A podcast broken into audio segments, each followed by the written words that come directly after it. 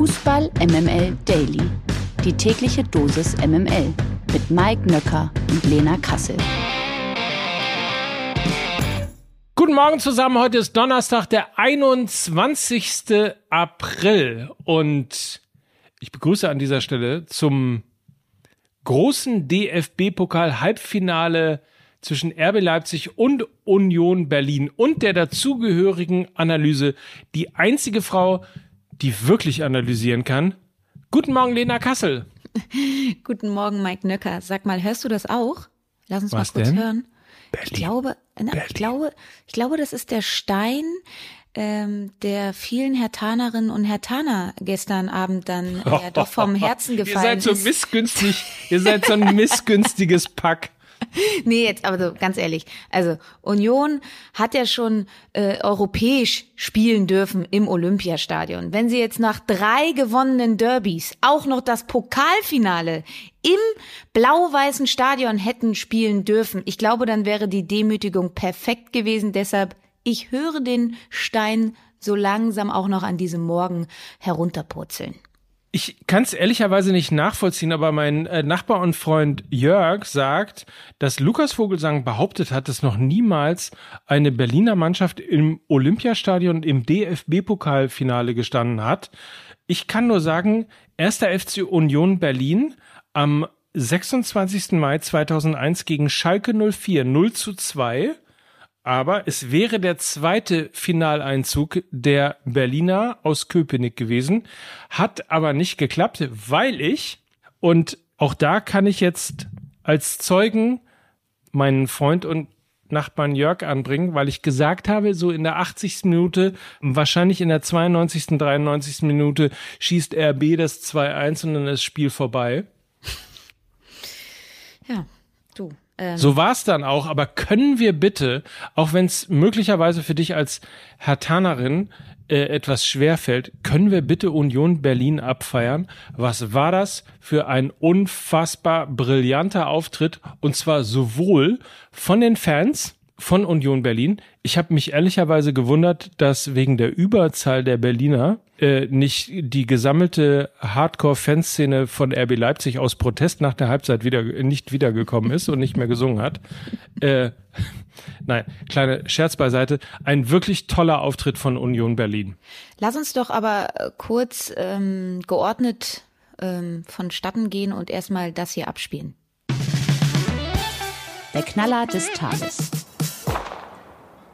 So, damit wir Mike auch so eine gewisse Emotionalität jetzt dabei haben, dieser Jingle, der Knaller des Tages, jetzt wissen wir alle, worum es geht. Und natürlich muss ich dir recht geben, es war das fast perfekte Auswärtsspiel von Union Berlin. Dem habe ich nichts hinzuzufügen. Sie haben eine sehr, sehr, sehr gute Kompaktheit, haben nahezu fehlerfrei gespielt. Über diesen Elfmeter lässt sich immer noch auch am nächsten Morgen streiten. Äh, Findest du wirklich? Ein Kunku wollte ihn natürlich haben. Also man kann ihn durchaus geben, Leben klar. Aber ähm, ich, ich bin mir sehr sicher, dass es auch andere Schiedsrichter gegeben hätte, die ähm, eben das so bewertet hätten, dass ein Kunku den auch schon sehr, sehr, sehr haben wollte. Nichtsdestotrotz hat der Elfmeter ähm, RB natürlich dann wieder ins Spiel gebracht. Und das, was ich dir ja aber auch gestern im Daily gesagt habe, Mike, ist dann ja auch so eingetroffen, dass RB einfach einen wahnsinnig tiefen Kader hat und dann eben einen Emil Forsberg auch noch von der Bank bringen kann, ähm, der dann wirklich mit einem fantastischen Kopfball Daran ist eben auch nichts zu meckern. War eventuell ein Mismatch mit, mit Schäfer und trotzdem war der Kopfball sehr, sehr gut und eine tolle Flanke von Henrichs dieses Spiel entscheidet. Und es war dieses erwartete enge Spiel. Ich glaube, so rein von den Chancen her war das so pari pari und trotzdem hat Union ähm, die Stärken von RB weitestgehend genommen. Also haben wenig Raum gelassen für Tempo, wenig Raum gelassen für Umschaltsituationen und RB musste das Spiel machen, hatten fast 70 Prozent Ballbesitz. Und äh, wenn wir den RB-Fußball so kennen, wie er ja auch schon unter Jesse Marsch begonnen hat und ähm, sehr auf Konter ausgelegt. Und das ist dann eben auch diese Weiterentwicklung von Domenico Tedesco. Diese letzten fünf Minuten äh, von RB, da sind sie nochmal Risiko gegangen und haben wirklich gute Lösungen mit dem Ball gefunden. Und das ist dann eben, wenn man über eine Weiterentwicklung von RB unter Domenico Tedesco reden möchte, dann ist es das Spiel mit dem Ball. Absolut. Das ist vor allen Dingen genau das, was du sagst. Also insbesondere die letzten fünf bis sieben Minuten ähm, sind fantastisch gewesen. Ich weiß nicht, ob du dich erinnerst. In der 37. Minute gab es eine Szene, die führte über Olmo, über Nkunku. Ja, wahnsinnig ähm, da, gut gespielt. da war das, das war ein so unfassbar großartiger Fußballmoment, in dem ich zwischendurch gesagt habe, na, das ist aber ein bisschen einen too much und äh, einen drüber. Und danach kommt dann doch mal eine sensationelle Chance, die dann von Silva äh, vergeben worden ist. Da hatte ich so ein bisschen das Gefühl, okay, wenn sie den nicht reinbekommen, dann könnte es möglicherweise wirklich schwierig werden für RB Leipzig, aber du hast völlig recht, hinten raus haben sie es einfach im Grunde genommen wie eine Spitzenmannschaft ganz langsam an das 2 zu 1 herangerobbt und dann im entscheidenden Moment das Ding einfach gemacht. Wie in der vergangenen DFB-Pokalsaison entscheidet Emil Forsberg. Das Halbfinale in der vergangenen Saison war es eben, glaube ich, per Fuß gegen Werder Bremen, jetzt per Kopf gegen Union Berlin. Und damit steht dann dieses DFB-Pokalfinale am 21.05. um 20 Uhr fest. Es kommt zum Culture Clash zwischen RB Leipzig und dem SC Freiburg. Culture Clash. Das gefällt mir sehr gut. Verlierer des Tages. Und das ist heute Frank Kramer, der 49-Jährige ist seit gestern nämlich nicht mehr Trainer der abstiegsbedrohten Arminia aus Bielefeld. In einer ausführlichen Mitteilung begründete der Club diese Entscheidung. Da heißt es unter anderem, dass man nach vielen intensiven Gesprächen und einer ausführlichen Analyse der aktuellen Situation nicht mehr davon überzeugt sei, den Klassenerhalt in der bestehenden Konstellation noch einmal zu schaffen. Ich weiß gar nicht, was ich dazu sagen soll. Ich bin irritiert. War das nicht in der letzten Saison genauso? Nur ein bisschen früher? Ja, du hast natürlich äh, komplett recht. Ähm, es ist so ein bisschen und täglich äh, grüßt das Murmeltier, denn in der vergangenen Saison kam es eben auch kurz vor Abschluss der Saison, und zwar am 23. Spieltag zum Trainerwechsel. Damals kam Frank Kramer für Uwe Neuhaus und das bei einem Spiel weniger mit 18 Punkten. Damals standen sie punktgleich mit dem ersten Nicht-Abstiegsplatz auf dem Relegationsplatz und unter Kramer holte man dann ähm, aus zwölf Partien eben noch 17 Zähler und hielt somit als Tabellen 15. die Klasse. Jetzt also wieder so ein später Trainerwechsel als irgendwie ja noch letzte noch verfügbare Option, um die Klasse zu halten. Zeitpunkt äh, vier Spieltage vor dem Saisonende da kann man von einem letzten Impuls sprechen. Irgendwie ja komisch, dass es dann nach diesem ja doch eigentlich gutem Spiel gegen Bayern München passiert. Sie haben aber auch da 0 zu 3 verloren, trotz guter Leistung. Und die Ergebnisse haben am Ende einfach nicht mehr gestimmt, denn es war das siebte Spiel in Folge ohne Sieg für Bielefeld. Man holte in dem Zeitraum nur einen Zähler. Das war ein ganz glückliches 1 zu 1 gegen Stuttgart und ich glaube, man hat, wenn man unten drin steht, immer noch so ein paar Asse im Ärmel. Also entweder du machst dann noch mal einen Torhüterwechsel, du hast einen Langzeitverletzten, der irgendwie zurückkommt, oder eben du hast diesen Trainerwechsel. Der funktioniert meiner Meinung nach in den allermeisten Fällen eben nur, wenn du ihn sehr spät machst. Stichwort Friedhelm Funkel, letzte Saison beim FC oder eben auch Arminia Bielefeld. Und wenn du ihn nur einmal die Saison äh, im besten Falle machst, um dann eben diesen Trainerimpuls auch nicht zu verschleißen. Und ich glaube, die Arminia macht es eben auch, um sich nachher nichts vorwerfen zu lassen. Ja, dass sie nicht alles versucht haben, um diese Liga zu halten. Jetzt haben sie ein Restprogramm, was machbar ist. Sie spielen noch gegen Köln, Hertha, Bochum und Leipzig. Und ähm, der Relegationsplatz, der momentan vom VfB Stuttgart belegt ist, ist zwei Punkte weg und das rettende Ufer drei Zähler entfernt. Also es ist noch alles drin.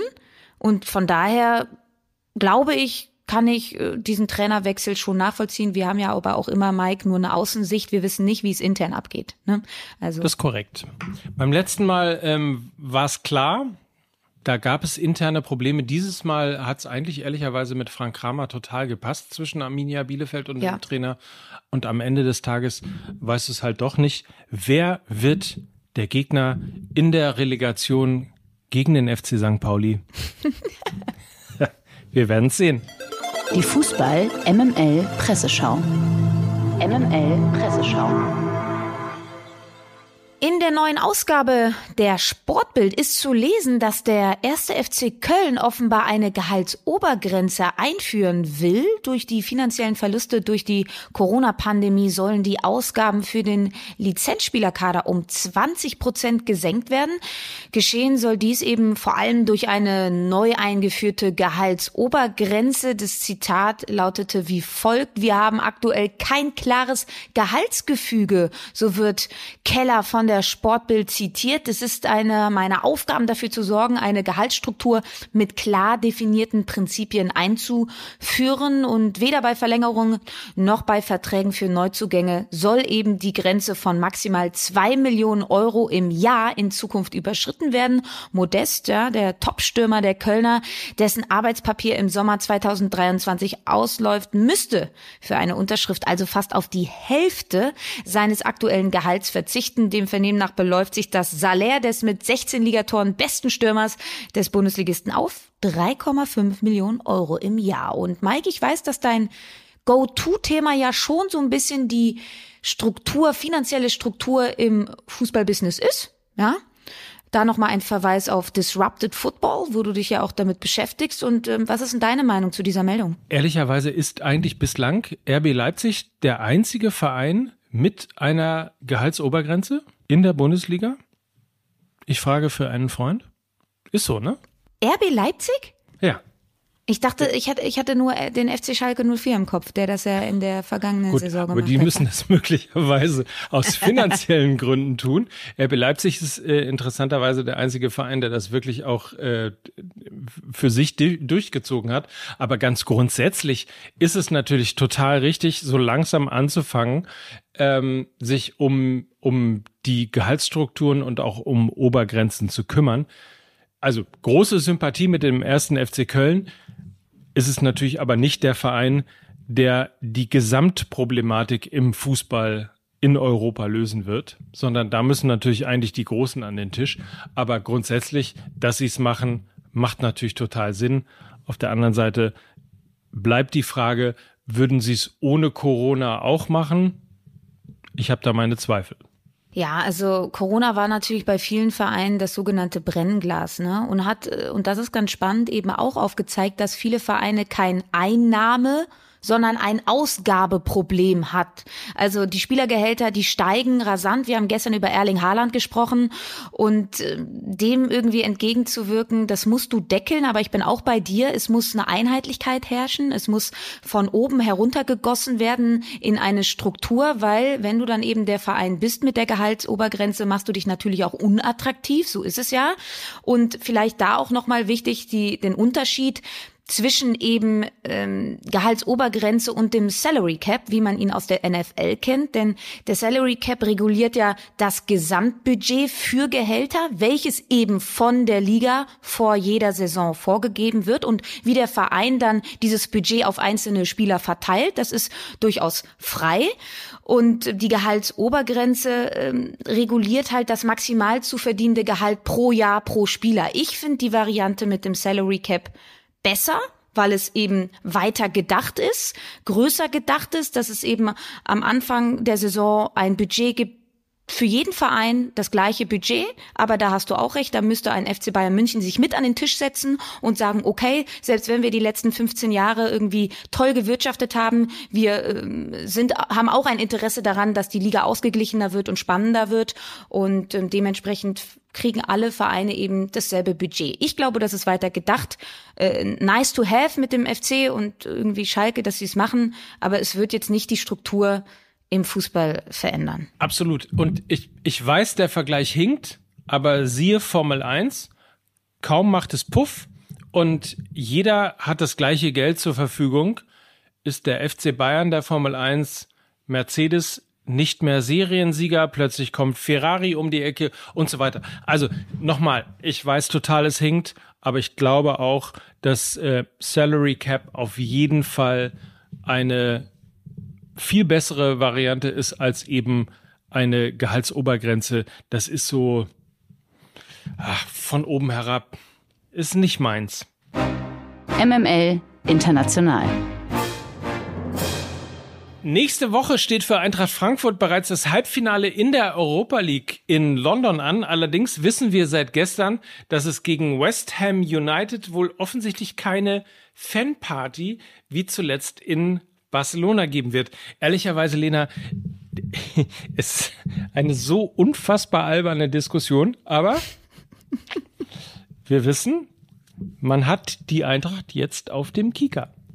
Ja, denn äh, den Eintracht-Anhängern werden im Londoner Olympiastadion maximal 3000 Tickets zur Verfügung gestellt, dass sich tausende Eintracht-Anhänger wie in Barcelona außerhalb des offiziellen Auswärts-Fanblocks Tickets für das Spiel sichern, ist nahezu ausgeschlossen, denn gemäß der in England gängigen Zero Tolerance Policy erhalten die Frankfurter Fans in allen anderen Bereichen keinen Zutritt. Und ja, eventuell schreibt gerade jemand beim FC Barcelona ganz fleißig mit und reicht das mal in der nächsten internen Sitzung auch mal rein, denn ja, ich glaube, das war schon ein Learning, das war eine ganz, ganz herbe Niederlage für den FC Barcelona, die natürlich auch mit dieser wahnsinnig tollen und zahlreichen Anhängerschaft von Eintracht Frankfurt zu tun hatte und ähm, ja, nur folglich, also so wie du es schon sagst, Mike, dass äh, jetzt alle ein bisschen aware dafür sind und sagen, okay, Leute, nicht mehr als 3000, ähm, denn unseren Heimvorteil wollen wir auch für uns behalten. Wir reden über den FC Barcelona, ne? Also den Verein, wo jeder auf der ganzen Welt immer Tickets kaufen kann. Ja, genau, der. Just ja, saying. Der, ja, mhm, ja. Mhm. Das, also, da, damit entlassen wir euch auch einfach in den Tag. Ihr könnt euch einfach noch ein bisschen Gedanken über diesen Satz machen. Was bedeutet das? Was bedeutet das auch für den Slogan Mesque und Club? Spricht man das so aus? Ich äh, hatte kein Spanisch. Stimmt. Äh, aber ihr wisst, was ich meine, ob das nicht vielleicht einfach nur ein Marketing-Claim ist. Ja. Ihr wisst ja, was wir meinen. In diesem Sinne, Habt einen feinen Tag, ja? Wir entlassen euch in diesen Donnerstag und äh, morgen gibt es wieder die Fragen an den Spieltag mit einem ganz tollen Gast. Äh, ihr werdet sehen, wer das ist. In diesem Sinne, das waren Lena Kassel und Mike Nöcker für Fußball MML. Tschüssi. Tschüss. Dieser Podcast wird produziert von Podstars bei OMR.